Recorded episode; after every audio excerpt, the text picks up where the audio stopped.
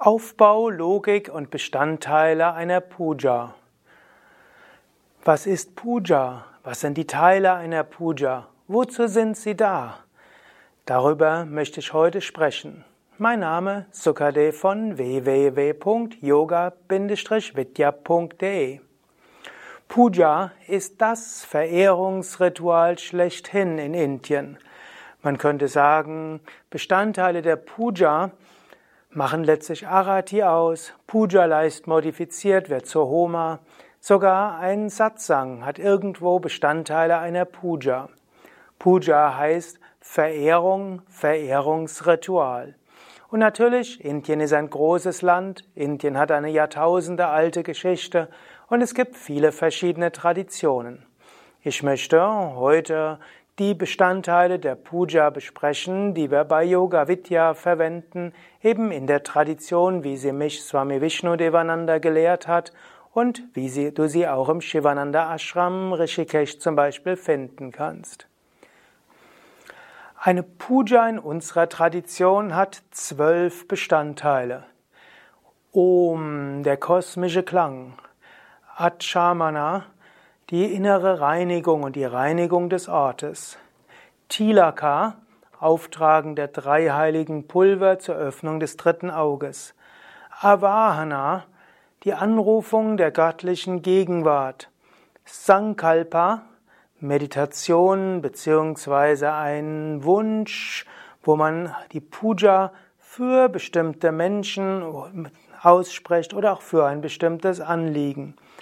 Abhisheka, das heißt das rituelle Übergießen der Murtis mit Wasser oder Reismilch, Alankara, Schmücken, Archana, Darbringen von Blumen und äh, Reis zusammen mit Ehrerbietungsmantras, die typischerweise mit Namaha enden, Samapana, Darbringung von Räucherstäbchen, Licht und Speise, Mangala Charana, das heißt Segenswünsche für alle Wesen überall, Arati, Lichtzeremonie, Vandana, Verneigen. Man beginnt eine Puja mit Om. Om ist der kosmische Klang. Man wiederholt dreimal Om, dass Körper, Geist und Seele ganz gegenwärtig sind. Wenn man will, kann man in der Zeit auch klingeln oder ein Muschelhorn blasen um jetzt ganz da zu sein. Achamana heißt, man nimmt drei Schluck Wasser und besprenkelt das Wasser in die verschiedenen Himmelsrichtungen, um sich selbst zu reinigen, um letztlich sich zu einem Instrument zu machen. Man will sich selbst und den Ort ganz rein machen, sodass der Segen erfahrbar ist. Denn Puja ist ja letztlich nicht nur das, was wir äußerlich machen. Puja ist vor allem die Erfahrung göttlicher Gegenwart. Und dort gilt es, sich ganz rein zu machen. Tilaka, man trägt die drei heiligen Pulver auf die Stirn auf und das symbolisiert die Öffnung des dritten Auges.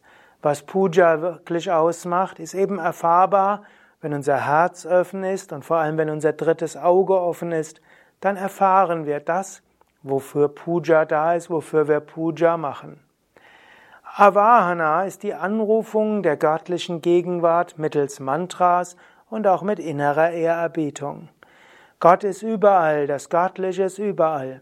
Mit Avahana rufen wir diese göttliche Gegenwart an, und zwar insbesondere für die Murtis, die wir verehren werden.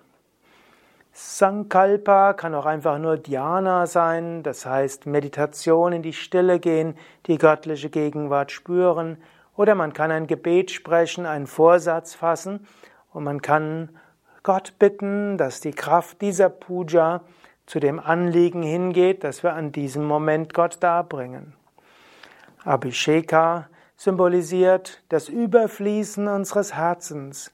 Möge unser Herz überfließen mit Liebe und wir mögen mit dieser Liebe Gott baden überall und mögen wir diese Liebe Gottes in unserem Herzen erfahren und spürbar machen.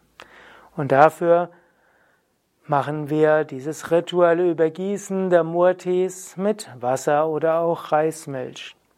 Alankara ist das Schmücken der Murtis. Man trägt dort auch wieder die drei heiligen Pulver auf, jetzt den Murtis. Man kann dort Blumen darbringen, Malas, Blumengirlanden und als Symbol, ja, wir wollen alles Schöne den Murtis darbringen, damit Gott darbringen. Danach verehren wir das Göttliche mit Archana. Man könnte ihr die 108 Namen des betreffenden Aspektes Gottes wiederholen oder man wiederholt ein Mantra, das typischerweise mit Namaha beendet, einige Male, neunmal, 27 mal, 54 mal, 108 mal. Nimmt dabei ein paar Blüten, gibt diese zum Herzen und bringt diese da. Namaha, Namaha. Symbol dafür, mögen wir alles, was wir tun, von ganzem Herzen tun und mögen wir es dann Gott darbringen. Samapana heißt darbringen oder auch Verbindung mit dem Darbringen. Und hier bringen wir Räucherstäbchen dar zusammen mit einem Mantra. Wir bringen eine Kerze oder eine Öllampe da zusammen mit einem Mantra. Wir bringen Speise da, Prasad da zusammen mit einem Mantra. Danach kann man Mantras wiederholen zum Wohlwollen für alle, wie zum Beispiel Loka Samastha oder auch das Om Trayambakam oder Savamangala Mangalye. Und so darum bitten, möge die Puja eine Schwingung des Friedens und des Wohlwollens in die ganze Welt bringen. Möge es allen Wesen gut gehen. Dann macht man ein Arati, Arati, also Lichtzeremonie, und verneigt sich Vandana und bringt dabei natürlich auch bestimmte Mantras dar, wo wir alles Gott darbringen. Ja, das sind also zwölf Bestandteile einer Puja und es kann darüber hinaus natürlich noch mehr geben. Es gibt sehr ausgefeilte Pujas, die mehrere Stunden dauern wo dann auch noch Mudras wiederholt werden und der Körper auf verschiedene Weise gereinigt wird. Es gibt solche, wo noch spezielle Kshama-Mantras rezitiert werden und noch vieles andere. Man kann auch Puja verkürzen. Man kann auch einzelne Bestandteile weglassen, um das Ritual zu verkürzen. Man kann dabei sehr lange Mantras rezitieren, auch schon um die göttliche Gegenwart anzurufen, Achamana. Man kann für Abhisheka kürzere oder längere Texte wiederholen. Bei der sogenannten großen Yoga Vidya Puja werden, wie beim Shivananda Ashram üblich, die sogenannten Suktas rezitiert, Hymnen aus den Veden. Man kann nachher beim Archanam 108 Namen oder 1008 Namen wiederholen, eines bestimmten Aspektes Gottes.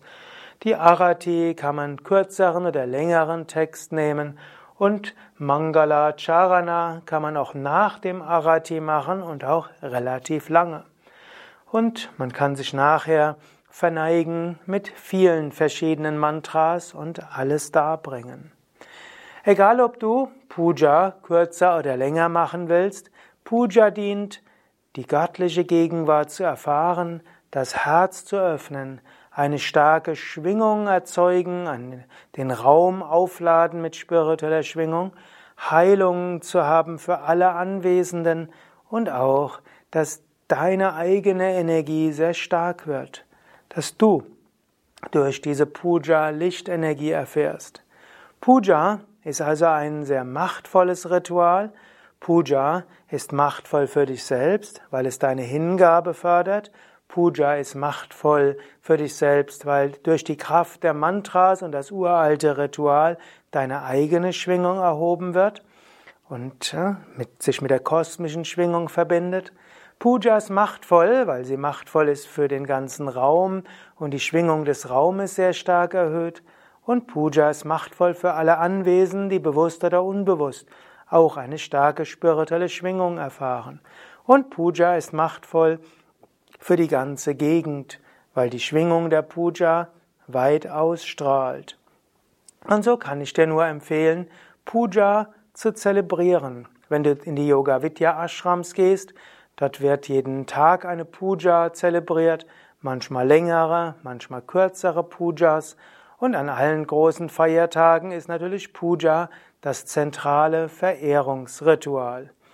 Du kannst auch auf unserem Internetkanal findest du Pujas, Krishna Puja, Shiva Puja, Durga Puja und andere. Du brauchst bloß zu gehen auf www.yoga-vidya.de und dann ins Suchfeld Puja eingeben und dann bekommst du Lehrvideos von Puja und du findest auch Mitschnitte von Pujas während großer Feiertage oder auch Mitschnitte von Pujas, die du direkt mitmachen kannst. Ich wünsche dir gute Puja und viel Freude beim Öffnen des Herzens.